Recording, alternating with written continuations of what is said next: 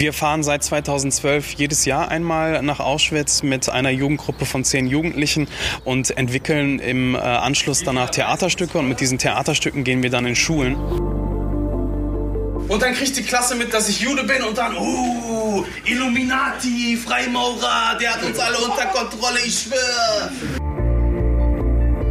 Wenn ich dein Sohn, wenn ich nach Auschwitz fahre und die Opfer beweine,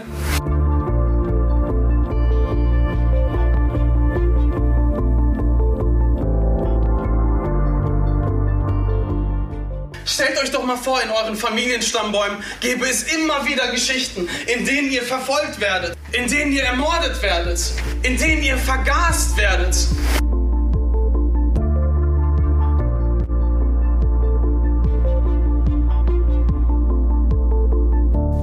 Hallo, Benjamin hier euer Co-Host von Erster Bürgerpflicht, dem Podcast der Operation Heus. Falls ihr euch gewundert habt, warum es in den letzten Wochen keine neuen Folgen gab, wir waren in der Sommerpause und hoffen, ihr habt euch ebenfalls gut erholt. Denn heute gibt es wieder neues Material zum Thema Erste Bürgerpflicht auf die Ohren.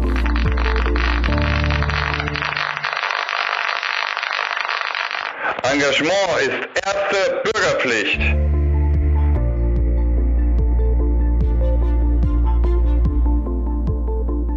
Wir haben auch heute einen spannenden Gast unter uns und freuen uns, dass ihr wieder einsteigt. Hallo Christoph, du bist auch zurück aus der Sommerpause, oder? Ja, genau. Ich habe tatsächlich eine ausgedehnte Sommerpause gemacht und muss auch sagen, das war nach den ersten Monaten des Jahres und auch den ersten Monaten mit erste Bürgerpflicht und der Operation Heus tatsächlich nötig. Da ist ja schon eine ganze Menge passiert. Wer es mitbekommen hat, weiß, wovon wir reden.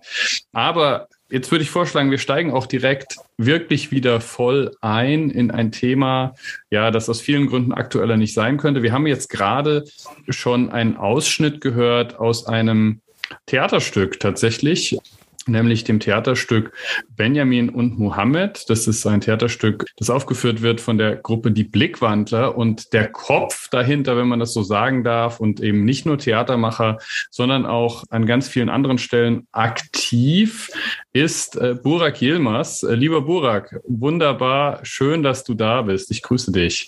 Dankeschön für die Einladung, ich freue mich. Und Burak Yilmaz ist, ähm, wir haben gerade schon im Vorgespräch so ein bisschen darüber geflaxt, ist nicht der Fußballspieler. Ich bin eher so der Basketballtyp, nicht der Fußballtyp.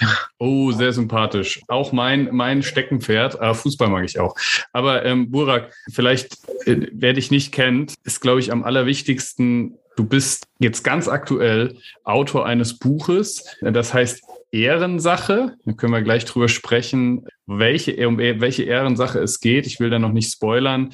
Ist gerade jetzt, also während wir das aufnehmen, ist es noch nicht mal erschienen, aber wenn wir senden, wird es gerade erscheinen. Bei Surkamp erschienen, also wirklich auch einem sehr honorigen Verlag, was zeigt, das Thema ist wichtig, an dem du arbeitest. Ähm, du bist aber ansonsten auch der Kopf hinter einer, wie ich finde, super wichtigen Initiative, nämlich du organisierst schon seit langer, langer Zeit Gedenkstättenarbeit, Gedenkstättenfahrten mit deiner Initiative Junge Muslime in Auschwitz. Da werden wir auch drüber äh, sprechen gleich. Insofern sprechen wir mit dir, mit jemandem eben auch über die Frage, von wo kommen denn Angriffe auf die liberale Demokratie und was tun wir dagegen? Und das ist, kann auch wirklich ganz persönlich sagen, ich verfolge deine Arbeit schon eine Weile. Eine ganz große Ehre, äh, dass du da bist und es ist wirklich so, dass ich mich gefreut habe zu hören, dass du ein Buch geschrieben hast und jetzt auch wirklich Zeit, dass es auf den Markt kommt. Und ähm, darüber wollen wir sprechen, lieber Burak. Das Wichtigste hast du natürlich schon wieder vergessen. Ui. Präsident Steinmeier. Wir haben den ersten Bundesverdienstkreuzträger bei uns im Podcast. Ah, Bundespräsident stimmt. Steinmeier hat Burak für sein Engagement gegen Rassismus, Antisemitismus und für inklusive Erinnerungskultur ausgezeichnet. Also hier wirklich Engagement, nicht nur als erste Bürgerpflicht, sondern Engagement bis hin zum Bundesverdienstkreuz. Und für uns besonders schön, wir sind die Ersten, die Burak vor dem Erscheinen seines Buches bei uns im Podcast Podcast haben. Auch eine Premiere für uns. Aber Burak, jetzt kommst du endlich auch zu Wort. Burak, Ehrensache, worum geht's? Es geht darum, dass ich mir die Frage stelle, was hat Judenhass eigentlich mit meinem Leben zu tun? Ich gehe so ein bisschen auf Vergangenheitsreise meiner eigenen Biografie und äh, dann geht es aber auch um die Frage, dass ich mich nicht nur reflektiere, wann ich Judenhass erlebt habe, äh, was es mit mir gemacht hat, was es mit mir, äh, was in mir ausgelöst wurde, sondern es geht auch darum, Wann habe ich angefangen, mich zu engagieren und warum habe ich angefangen, mich zu engagieren? Ich hatte viele Erlebnisse gehabt, wo ich so ganz große Aha-Momente hatte, die ich auch in dem Buch schildere, wo auch unter anderem dann das Projekt Junge Muslime in Auschwitz entstanden ist. Und es geht auch natürlich darum ähm, zu erzählen, dass äh, Antisemitismus nicht nur ein Phänomen der Vergangenheit äh, in, äh, in Deutschland ist, sondern gerade jetzt in der Gegenwart eine Bedrohung ist für den Zusammenhalt unserer Gesellschaft. Hm. Vielleicht direkt mal die Nachfrage. Ähm, du machst diese Gedenkstättenfahrten, ähm, du bist muslimisch aufgewachsen. Ähm, genau. Jetzt äh, ganz platte Frage, würdest du dich selbst als gläubig bezeichnen? Also ich, ich vielleicht kann man mich so vergleichen mit Christen, die Ostern und Weihnachten zur Kirche gehen äh, und sonst vielleicht nicht so viel mit der Kirche zu tun haben. Also in meiner Familie ist es so, die ist äh, schon ähm, ja konservativ, würde ich sagen. Also die leg legen Wert darauf, dass die Regeln gelebt werden. Ich bin da eher so der Typ, der jetzt nicht so viel Wert drauf legt. Äh, ich lege Wert auf mein Handeln und auf mein Tun, nicht auf, äh, auf, auf Gesetze oder auf Regeln. Und ja, da bin ich eigentlich immer wieder in so einem ganz interessanten Spannungsfeld.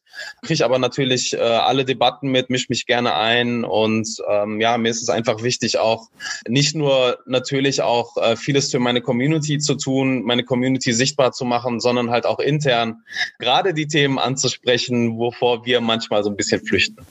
Okay, aber das, äh, der Hintergrund meiner Frage war eben, was ist denn jetzt für dich, wie du es jetzt gerade nennst, intern? Ist das dann tatsächlich eher, weil du es ja auch nennst, junge Muslime in Auschwitz, ist das eher eine muslimisch geprägte Community? Würdest du sagen, es ist eher die migrantisch geprägte Community? Du kommst ja aus Duisburg, äh, wenn ich es richtig im Kopf habe, aus Marxloh, einem Stadtteil, der ja auch durchaus berühmt, berüchtigt ist, so ein bisschen. Erzähl mal, wie du dich da identifizierst, beziehungsweise über welchen Weg du auch glaubst, ähm, mit den Leuten ins Gespräch zu kommen? Da gibt es eigentlich viele Wege. Also erstmal die muslimische Identität der Jugendlichen ähm, spielt da eine Rolle. Also vor allem so ihr Status heute in der Gesellschaft, den sie haben. Dann natürlich auch die, die Herkunft äh, der Eltern ähm, kann da eine Rolle spielen. Aber wie du auch erwähnt hast, natürlich nochmal Duisburg, äh, weil Duisburg auch nochmal ganz viele äh, große Herausforderungen mit sich äh, mit sich bringt, was Teilhabe in der Gesellschaft halt angeht. Und mir ist halt einfach wichtig, auch die Vielfalt dieser verschiedenen Identitäten halt zu zeigen, weil man ja eher mit Zuschreibung zu kämpfen hat, beziehungsweise immer so damit zu kämpfen hat, irgendwie zu beweisen, dass man anders ist, etc. Und das greife ich halt mit denen auf, ähm, indem ich halt einfach sage, okay, vielleicht auch wenn ihr selber denkt, dass Identität starr ist, ja, also zum Beispiel so ein Muslim muss das und und das und das und das machen. Und wenn er das nicht erfüllt, dann ist er kein Muslim. Also auch diese Vielfalt innerhalb der Community nochmal sichtbar zu machen, aber natürlich auch gesamtgesellschaftlich. Mhm. Und hast du da selber einen Weg durchschreiten müssen oder war dir immer klar, wo du stehst? Ähm, weil wenn man so ein bisschen auch auf den Buchumschlag schaut, äh, du hast ja tatsächlich eine, eine Biografie, die auch, äh, ja, also wo man vermuten kann, dass du auch möglicherweise unterschiedliche Identitätsphasen selber auch durchschritten hast. Also katholisches Gymnasium, Abitur gemacht, ist ja auch nicht so selbstverständlich aus der Community raus, aber auch durchaus Moscheegemeinde, auch da Erlebnisse gehabt? Also du hast ja sehr viel von vielen Seiten mitbekommen. Ähm, erzähl mal was von deinem persönlichen Weg. Also ich bin aufgewachsen in einer kurdisch-türkischen ähm, Familie und das war eigentlich schon der erste Konflikt, sage ich mal, meines Lebens. Natürlich hat man als Kind vieles nicht verstanden, aber ich habe zum Beispiel gespürt, wenn im Fernsehen äh, Nachrichten aus der Türkei liefen, wo es zum Beispiel Gefechte mit der PKK gab oder wo zum Beispiel Kurden diskriminiert wurden, äh, dann wurden diese Nachrichten von beiden Seiten völlig anders aufgenommen. Die eine Seite hat gesagt, das ist gut so, dass es passiert und die andere Seite hat gesagt, was soll das? Das kann so nicht weitergehen. Und als Kind bist du halt immer wieder so da, ähm, da hin und her gerissen, äh, bis, bis es natürlich dann halt auch nochmal, wo ich dann halt auch ein bisschen älter wurde, dann in die Grundschule kam und, ne, und dann auch mein, mein Vater besonders wichtig war, dass, äh, dass er seinen Kindern Religion beibringt, dass ich dann halt auch in der Koranschule war so anderthalb Jahre, knapp zwei Jahre lang und dann gleichzeitig aber auf einem, äh, auf einem katholischen Gymnasium war später, wo ich äh, der, ähm, der einzige türkisch-kurdische Junge halt war und alle anderen waren christlich ähm, und katholisch, beziehungsweise die Mehrheit war katholisch, da waren noch evangelische Schülerinnen und Schüler. Und wenn ich da so zurückblicke, habe ich so das Gefühl, dass ich äh, alle Seiten zu 100 Prozent abbekommen habe. Also sowohl äh, auf meinem Gymnasium war ich eigentlich so voll in der Mehrheitsgesellschaft drin. Dann in unserem Stadtteil war ich dann halt eher so in, äh, in, in meiner türkisch-kurdischen Community. In der Moscheegemeinde war ich dann total in der muslimischen Community drin. Und ja, ich war dann eigentlich täglich immer in, äh, in ganz verschiedenen Welten unterwegs. Mhm. Das ist super spannend, wenn ich hier einhaken darf. Du bist sozusagen der Blickwandler in Person. Vielleicht das auch schon vorweggenommen. Und das ist so eine lustige, weil das im Ruhrgebiet ja auch eine große Rolle spielt. Das bestätigt so eine also eine soziologische Theorie. Du bist sozusagen der schwache Knoten in verschiedenen Netzwerken und trägst diese unterschiedlichen Werte von Community zu Community und bist sprechfähig. Und das fehlt vielen. Du hast für unseren Podcast einen wahnsinnig wichtigen Punkt angesprochen, nämlich wenn zwei Seiten keine geteilte Wahrheit haben. Und das fand ich ziemlich wichtig, weil das auch was ist. Ich wohne ja in Bochum was im Ruhrgebiet häufig ein Problem ist, das ich wahrnehme, dass Menschen zwar in einer Stadt leben, aber ganz unterschiedliche Wahrnehmungen auch ihrer Städte haben, je nach Stadtteil. Deswegen diese geteilte Wahrheit, das finde ich super wichtig und dann auch eben, dass du der Handelsreisende zwischen diesen Communities da bist und warst. Ja, und vor allem in Duisburg äh, haben wir ja mitbekommen, also gerade als in den, äh, in den 80ern die Stahlkrise war und dann auch später ähm, einfach in den 90ern viele Familien dann auch äh, arbeitslos wurden etc. Also auch das hat eine Rolle gespielt, dass man diesen Strukturwandel dann halt auch halt auch miterlebt hat und leider auch heute noch total krass sichtbar ist. Also ich war letztens noch in, in einer Kneipe hier bei uns in Duisburg-Hochfeld und da waren halt echt so ältere Männer, die wirklich seit dem Strukturwandel überhaupt keinen Fuß mehr ins Leben bekommen haben wo mir auch nochmal, wo mir auch nochmal klar wurde, wie, wie lange diese, diese Nachwirkungen halt nochmal sind und dass wir da gerade im Ruhrgebiet und in Duisburg auch immer noch vor, vor gewaltigen Herausforderungen wirtschaftlich und auch, ja, gesellschaftlich halt stehen.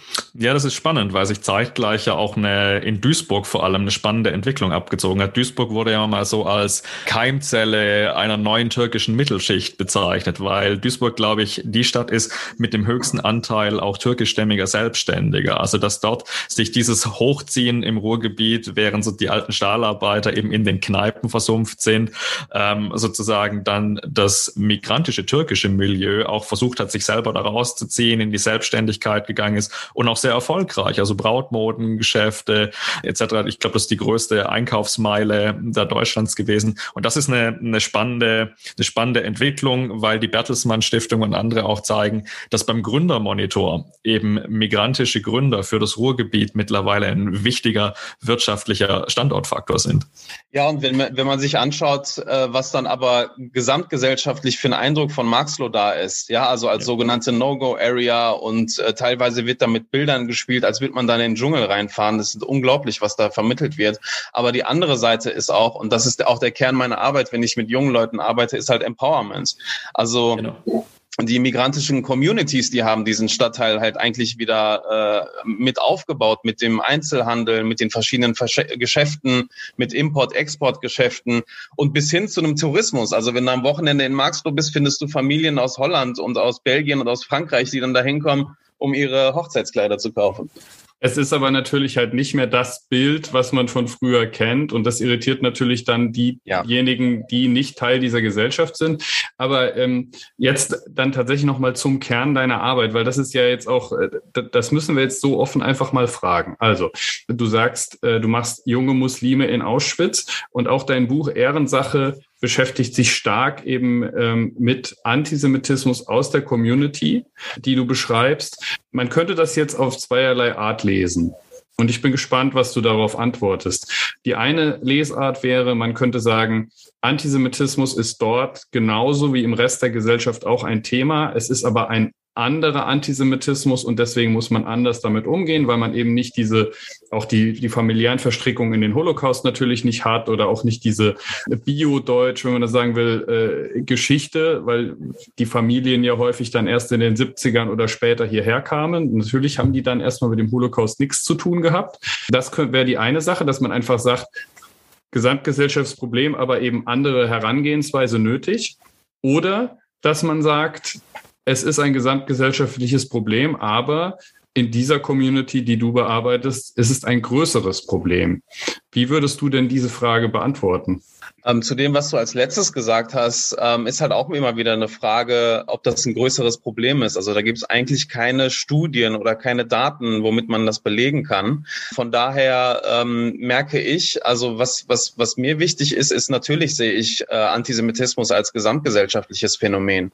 Und ich merke auch, dass zum Beispiel der Antisemitismus in der Mehrheitsgesellschaft, wie du schon gesagt hast, noch, natürlich vielleicht nochmal ja, so eine, so eine andere Sozialisation mit sich bringt durch die äh, Verstrickung der eigenen Familiengeschichte in die NS-Zeit oder dass der Antisemitismus christlich motiviert ist. Und auf der anderen Seite ist mir dann aber auch wichtig, diese Arbeit halt auch mit, äh, mit den verschiedenen Formen des Antisemitismus in, in der muslimischen Community zu verbinden. Also es geht mir nicht um ein, das, das eine gegen das andere, sondern es geht mir darum, dass gerade diese beiden, äh, die, diese Überlappung von verschiedenen Formen des Antisemitismus eigentlich auch eine Gefahr für unsere Demokratie halt darstellen. Also wenn ich mir antisemitische Demos in Essen 2014 anschaue, 2009 in Duisburg anschaue, dann waren das nicht nur äh, muslimische Jugendliche, die da waren, sondern da waren da zum Beispiel auch äh, deutsche Neonazis mit dabei, linke Antiimperialisten. Also da kamen auf einmal Leute äh, zusammen in einem in, in, in einen Pool, die eigentlich miteinander verfeindet sind. Aber gerade bei diesem Phänomen sind sie dann halt die besten Freunde, weil sie halt ein gemeinsames Feindbild haben. Hass eint.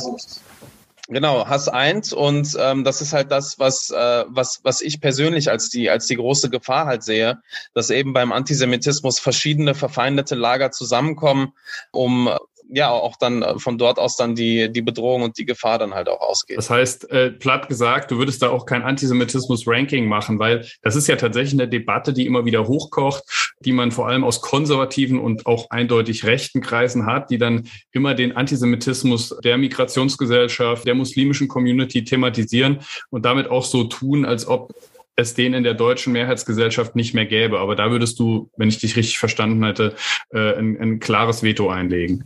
Also ich möchte absolut kein Ranking machen, weil ich äh, genau diese Entlastung halt immer wieder wahrnehme. Nach dem Motto, antisemitisch sind immer die anderen, aber wir nicht.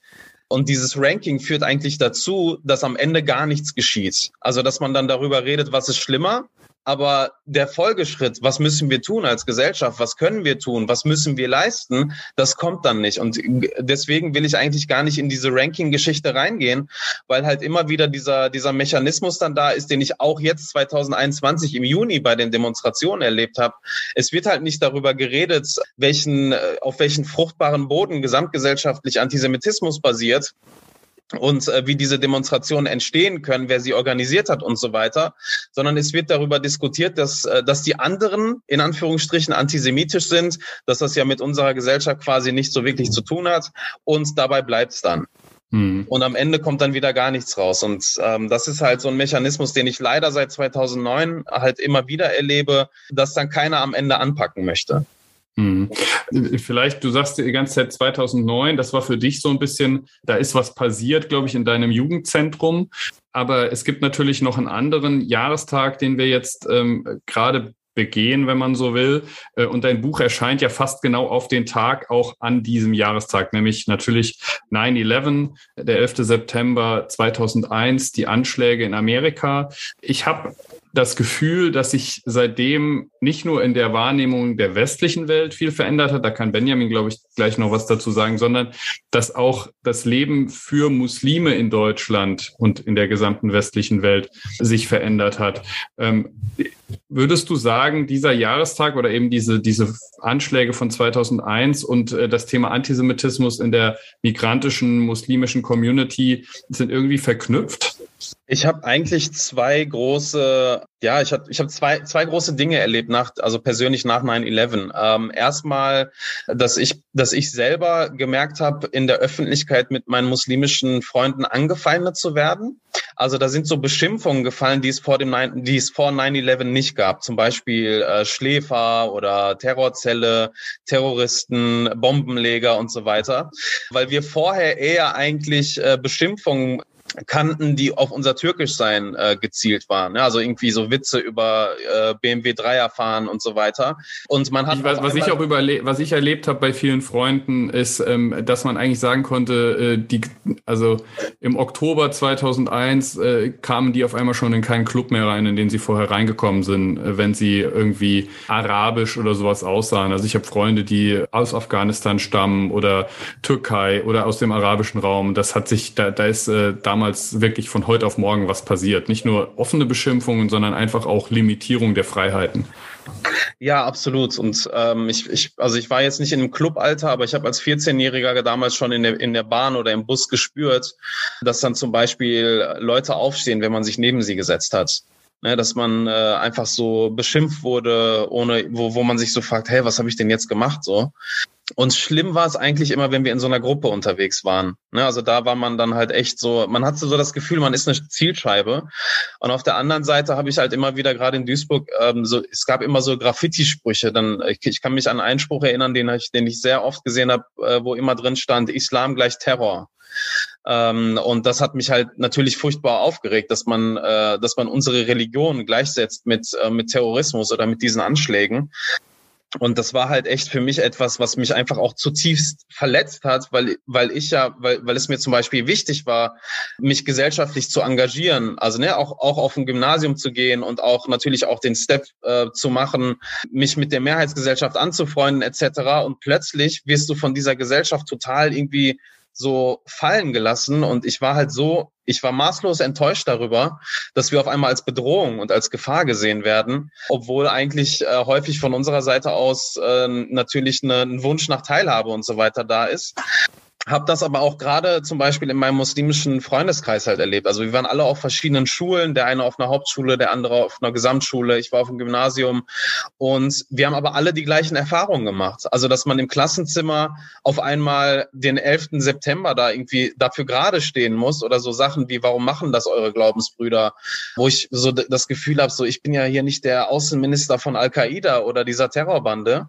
Und das hat man halt auch gerade an Schulen halt gemerkt, dass man plötzlich von von Lehrkräften drangenommen wurde, so nach dem Motto, ja, erzähl mal, warum, warum ihr das gemacht habt. Äh, obwohl es halt irgendwie, was, was, was soll es mit mir zu tun haben, wenn es irgendwie 10.000 Kilometer weit weg ist und wenn ich gerade mal 14 bin? Also es übrigens, übrigens eine absurde Parallele, die glaube ich viele nicht erkennen, die, die, was man hört, wenn man mit jüdischen jungen Menschen vor allem redet, denen passieren solche Sachen in der Schule auch relativ häufig mit Blick auf Israel. Also deutsche Juden, denen dann, die dann eben, wie du es gerade so schön gesagt hast, zum Außenminister Israels gemacht werden äh, in der neunten Klasse oder sowas. Also eigentlich eine interessante Parallele, die natürlich immer falsch ist und wo man natürlich auch schon erkennen kann, dass es auch eine Aufgabe für die Mehrheitsgesellschaft ist. Ne?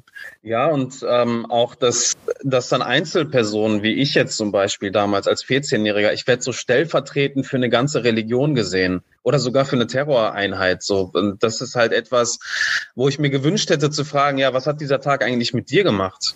Wie geht's dir eigentlich damit? Ja, also weil ich habe so oft erlebt, wenn ich dann zum Beispiel darüber erzählt habe, was die Folgen dieses Tages für mich und meine muslimischen Freunde sind, dann wurde das auch oft verharmlost. Da wurden so Sachen gesagt wie, ja, aber trotzdem ist, äh, ist 9-11 passiert. Da kannst du jetzt auch nichts schönreden ne, wo ich mir denke, ja, okay, ich will ja hier gar nichts schönreden, ich will halt nur sagen, dass sich mein Leben seitdem radikal verändert hat. Und da hatte ich echt so das Gefühl, also da war wirklich bei mir so das Gefühl, naja, auf die Mehrheitsgesellschaft kannst du dich nicht verlassen.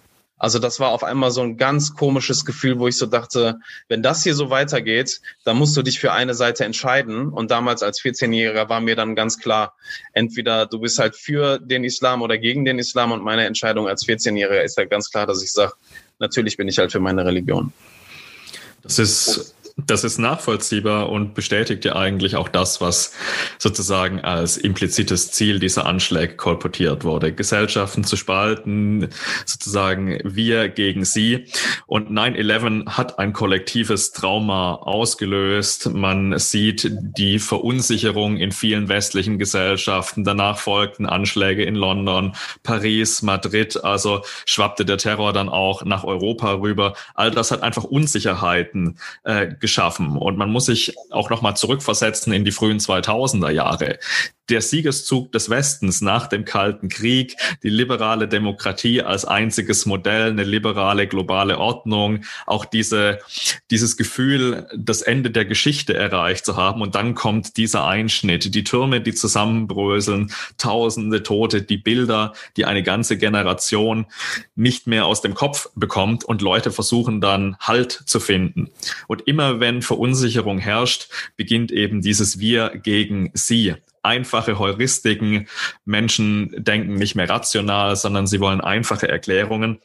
Und in diesem Zusammenhang gab es dann Verschwörungstheorien, es gab einfache Erklärungen, dann auch den Krieg gegen den Terror, wo man im Grunde genommen teilweise ja auch eine ganze Religionsgemeinschaft in Haft genommen hat. Und wir sehen dann Akteure, die das befeuern in den USA, der Aufstieg von Infowars, Alex Jones in Deutschland, dann später Ken Jebsen in der Schweiz, Dr. Daniele Ganser und dieses Truth äh, Movement, also sozusagen die einfachen Wahrheiten. Und genau das, das ist ein riesen Problem, dass sozusagen diese einfachen Heuristiken, um mit solchen Problemen umzugehen, natürlich die Gesellschaft auch spalten und polarisieren.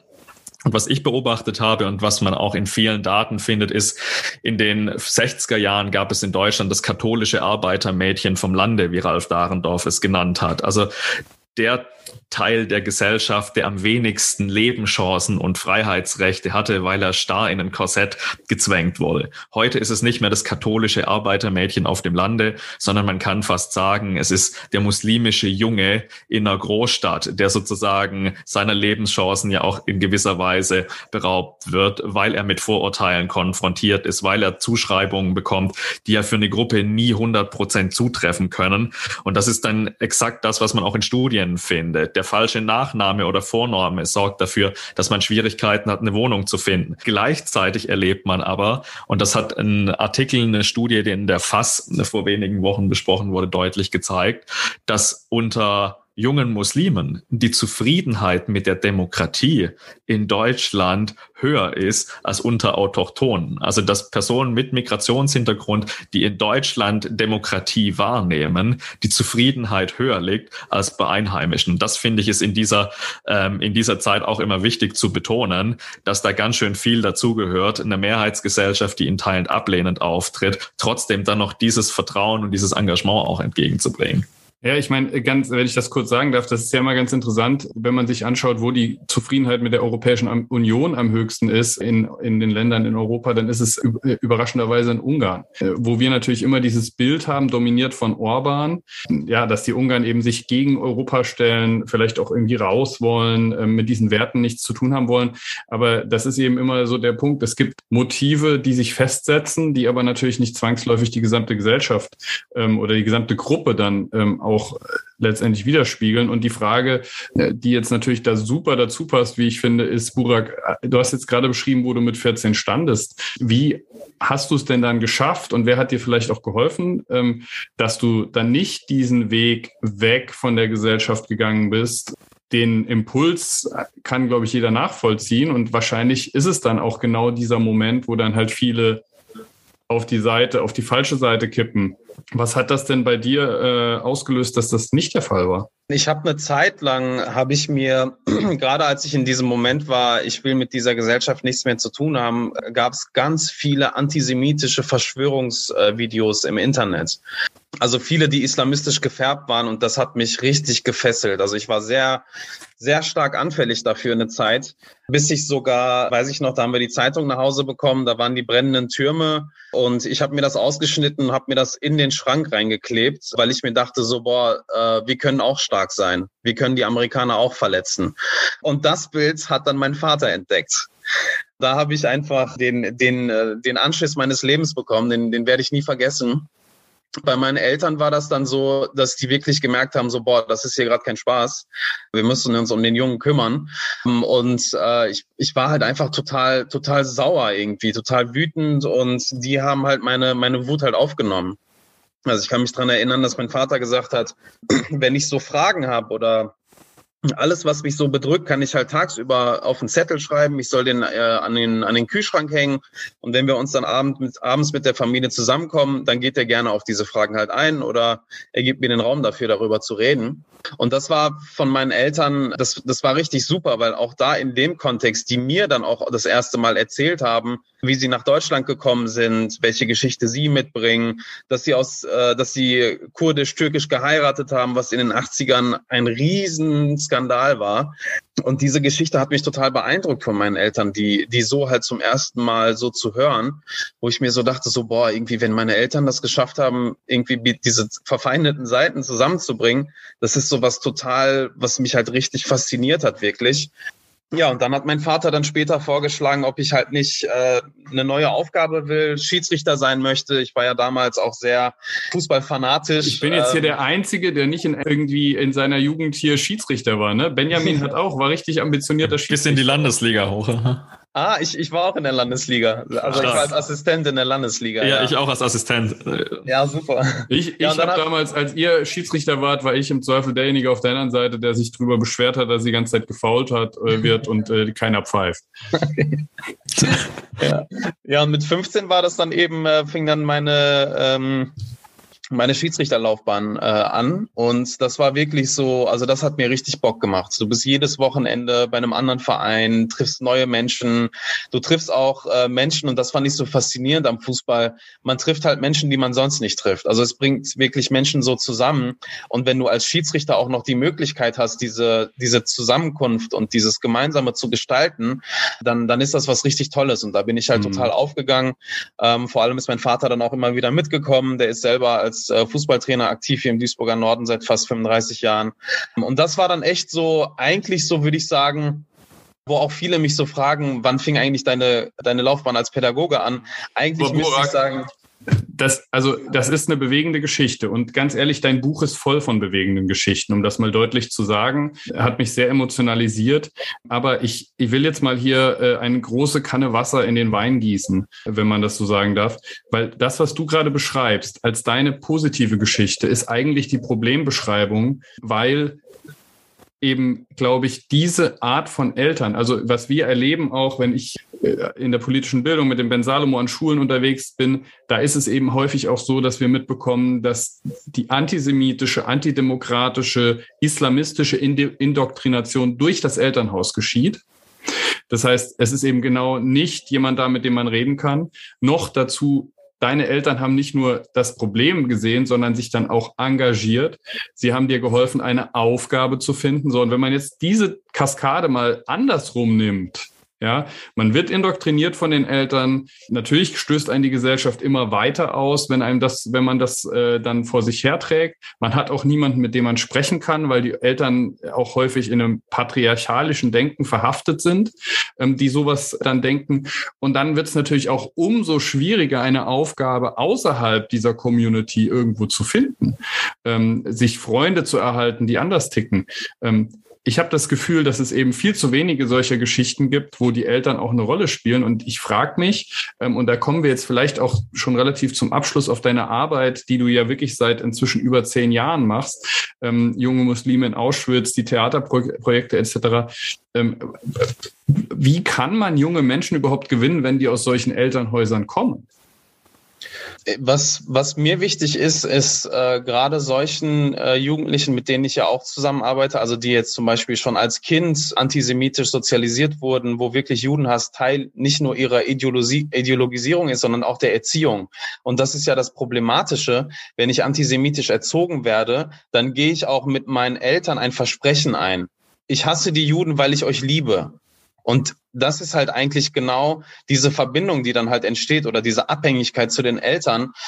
Und wie ich halt mit denen halt arbeite, ist eben halt genau biografisch. Also Biografiearbeit ist Teil, äh, ist Teil meiner, ist ein großer Teil meiner Arbeit, indem ich zum Beispiel die Frage stelle, wann habt ihr zum Beispiel das erste Mal was von Juden gehört? Wer hat über die Juden etwas erzählt? Was waren das für Geschichten? Was waren das für Gerüchte? Aber es ist ja, wenn ich ganz kurz nachfrage, es ist ja super brutal. Du musst ja eigentlich, wenn du das jetzt gesamtgesellschaftlich denkst, ist natürlich eine liberale Gesellschaft gibt immer äh, den Eltern auch eine große Erziehungsaufgabe. Gerade der Staat soll ja nicht wie im Sozialismus im Faschismus oder im Islamismus die Erziehungsaufgabe von den Eltern übernehmen. Ja, aber wenn ich das jetzt so höre, ähm, ist natürlich da schon auch äh, also wenn, wenn die Kids den Weg mit dir gehen bei diesen Projekten, besteht schon die Gefahr auch, dass sie auf dem Weg mit ihren Eltern brechen müssen, oder?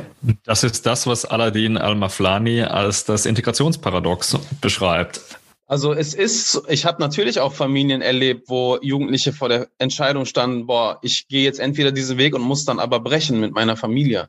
Das, da hatte ich schon Fälle gehabt, wo es halt genauso war.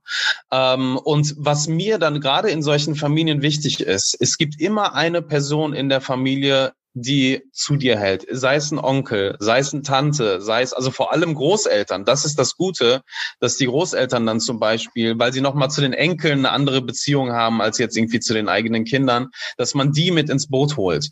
Also ich kann einen Fall nennen von einer Familie eben, wo das genauso war. Und da hatte ein Jugendlicher, ein junger Mann immer diese Konflikte mit seinem Vater gehabt. Und der, der Vater war wirklich so, der hat ganz klar gesagt, ich werde nicht meine Meinung zu diesem, zu dem Thema Juden, zu dem Thema Israel ändern.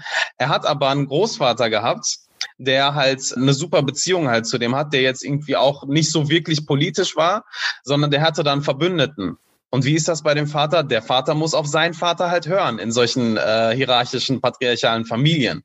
Also durch diese Mechanismen kann man das natürlich dann halt auch umkippen, aber es ist trotzdem eine, eine große Form von Arbeit. Also gerade diese Beziehungsarbeit ist sehr intensiv, ähm, die auch natürlich dann ähm, äh, zu, zu unterstützen und auch äh, eine Form von Elternarbeit zu machen. Also ich arbeite dann halt äh, in, in dem Kontext natürlich nicht nur mit den Jugendlichen, sondern habe dann auch oft Eltern äh, am Telefon oder ich besuche sie zu Hause. Und äh, das sind eigentlich Prozesse, die, äh, die dann halt länger brauchen. Und ich meine, patriarchale äh, Familienstrukturen aufzulösen, das wissen wir gerade aus Deutschland, das braucht dann manchmal drei Generationen. Vielleicht wirklich dann auch schon langsam zum Abschluss. Ich glaube, wir könnten noch sehr, sehr lange sprechen. Das ist ein Thema, was, glaube ich, auch wirklich ein bisschen der Kern der Frage ist, wie wir, wie Gesellschaft gelingt in den nächsten Jahren. Was würdest du dir denn wünschen von den unterschiedlichen Gruppierungen? Ne? Wir wollen jetzt hier nicht Menschen wieder mono-identitär äh, verstehen. Das ist gar nicht das Thema. Aber ähm, welche Wünsche hast du zum Gelingen dieser Gesellschaft an die unterschiedlichen Gruppen, mit denen du in Berührung kommst, wo du das Gefühl hast, da müsste was passieren?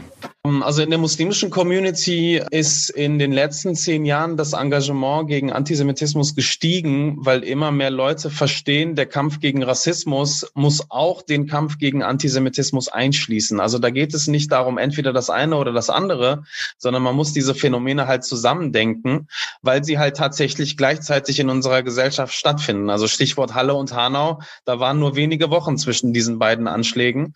Und auf der anderen Seite wünsche ich mir natürlich auch von, äh, von Seiten der Mehrheitsgesellschaft, ich glaube, was nochmal wichtig ist, ist, dass gerade jede Generation sich auch nochmal die Frage stellt, was hat eigentlich der Nationalsozialismus mit mir zu tun oder auch mit meiner Familie zu tun. Da erlebe ich häufig viel Abwehr.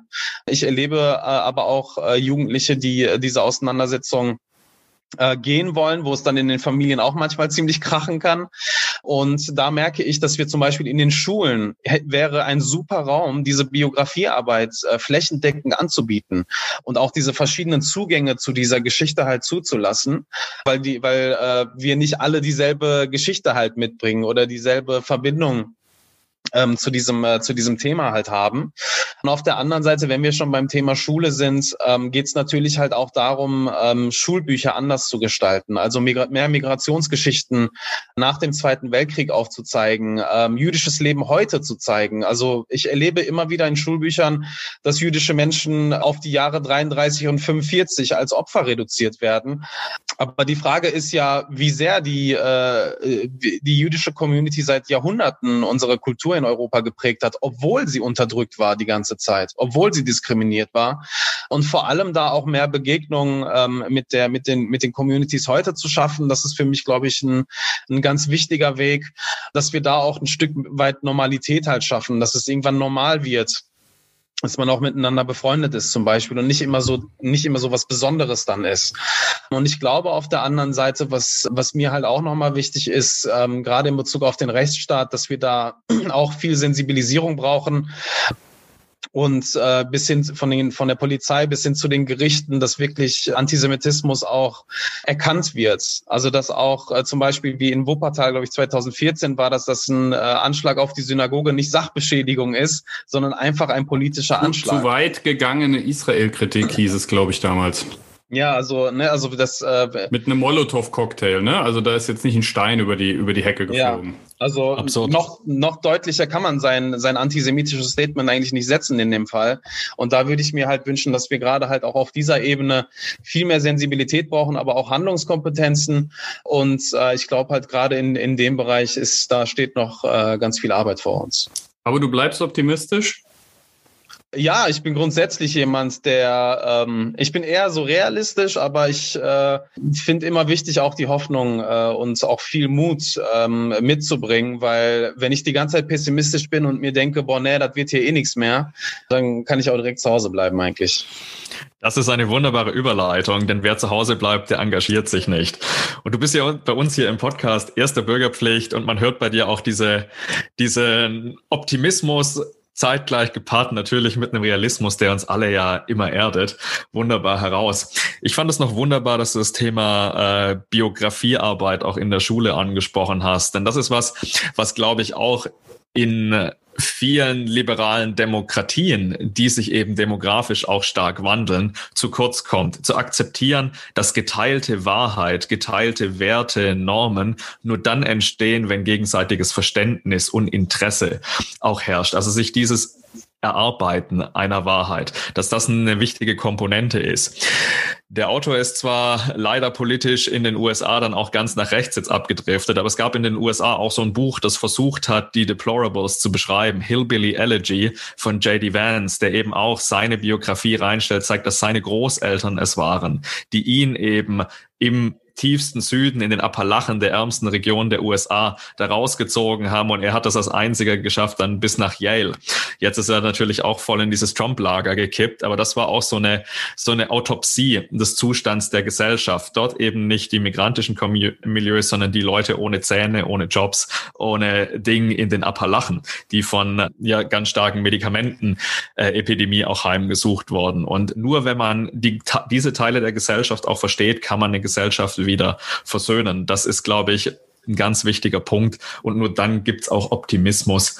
Und ähm, ja die Lust, sich als Gesellschaft weiterhin an die gleichen Regeln zu halten. Was ich im äh, Ruhrgebiet Bura, immer Bura noch ganz guckt, glaube ich, gerade so wie ich beim ersten Mal geguckt habe. Das Interessante ist nämlich bei Benjamin immer, äh, egal über was man redet, ähm, hat Benjamin dazu ungefähr fünf Bücher gelesen. Es ist wirklich absoluter Wahnsinn, was du immer hier rauszauberst. äh, vielen Dank dafür auch. Äh, ich werde das jetzt einfach mal los an den besten Co-Host, den man haben kann. Aber ich glaube, muss mich äh, dann aber auch immer wieder einfangen. Was ich ja, allerdings das, noch ausführen das, wollte, das, weil es mir notfalls wird persönlich, ja, weil es mir persönlich einfach auch ein Anliegen ist. Das Ruhrgebiet zeigt, dass das gelingen kann. Ich bin kein gebürtiges Kind des Ruhrgebiets, man hört das auch noch so ein bisschen. Ich komme aus Süddeutschland. Und was ich in, äh, im Ruhrgebiet gemerkt habe, diese Mentalität auch. Woanders ist auch scheiße, aber wir schauen jetzt einfach mal in die Zukunft und marschieren gemeinsam vorbei. Man merkt das in der Sauna, wo Menschen ganz unter, beispielsweise, wo Menschen ganz unterschiedlicher Herkunft dann doch die gemeinsamen Themen haben und jemand mit Glück auf reinkommt und Leute, bei denen man es nicht denkt, antworten genauso Glück auf zurück.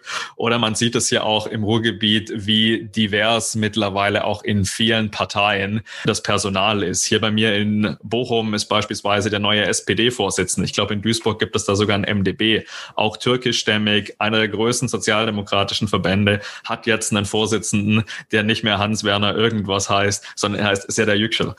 Und ähm, das ist, glaube ich, auch was, wo unsere Gesellschaft gemeinsam voranmarschiert und Verantwortung übernimmt. Und das finde ich als Ruhrgebietler mittlerweile ziemlich spannend. Das nehmen wir auf jeden Fall so mit. Das Ruhrgebiet ist mit Sicherheit einer der Orte in Deutschland, wo am Schluss die Frage, ob Gesellschaft gelingt, ob eine bunte Gesellschaft gelingt, äh, mit als erstes zu beantworten ist, ähm, lieber Burak. Und ich glaube, ja, man kann dir da nur äh, viel Kraft, viel Mut äh, auch mitgeben und sich wünschen, dass deine Arbeit eben auch immer wieder Nachahmer findet. Du machst das ja wirklich inzwischen seit langer, langer Zeit. Ich glaube, da wird jetzt auch nochmal ein Schwung Aufmerksamkeit kommen mit dem Buch, ähm, für das wir dir definitiv ähm, viel Erfolg und viele, viele Leser wünschen, wirklich absolute Leseempfehlung, weil Burak tatsächlich wie kaum jemand anderes bewiesen hat, dass unser Claim äh, Engagement als erste Bürgerpflicht ja äh, tatsächlich gelebt werden kann. Burak, vielen, vielen Dank für deine Zeit, ähm, für deine ehrlichen Antworten und Einschätzungen und hoffentlich ähm, sprechen wir und hören wir vor allem von dir äh, in, möglichst viel in nächster Zeit. Bevor ja, wir dich jetzt Vielen Dank für die Einladung.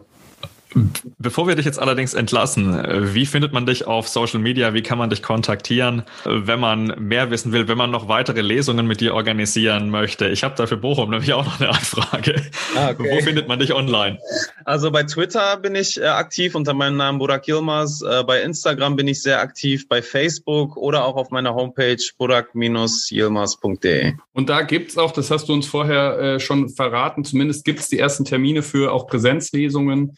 Ähm, ähm, da kann man auf jeden Fall vorbeischauen. Ich mache auch direkt mal Werbung. Wir sprechen nächste Woche auch nochmal ähm, bei der Naumann Stiftung miteinander digital. Insofern, wer da vorbeischauen will, kann das gerne tun. Ansonsten, ja, es ist bald Wahl. Wir rufen einfach wirklich auch nochmal, ich vermute mal, alle drei gemeinsam, mir widerspricht jetzt hier keiner, dazu auf, geht wählen, wenn ihr es noch nicht gemacht habt. Briefwahl oder dann eben natürlich am Wahlsonntag auch im Wahllokal, denn das ist der allererste Schritt für das Gelingen in einer liberalen Demokratie, dass Menschen zumindest wählen gehen ähm, und dann darüber hinaus auch sich engagieren. Das tun auch die Menschen, die sich an den jeweiligen Wahltagen im Wahllokal auch hinsetzen ähm, und dort äh, ihren Dienst Hunderttausende in Deutschland. Hunderttausende in Deutschland, genau, Benjamin. Insofern habt das im Blick, unterstützt diese Leute, ähm, macht selber mit und äh, ansonsten bleibt uns nur zu sagen, schaut mal rein auf unserem Twitter-Channel, auf allen äh, Social-Media-Plattformen. Wir werden auch jetzt wieder regelmäßig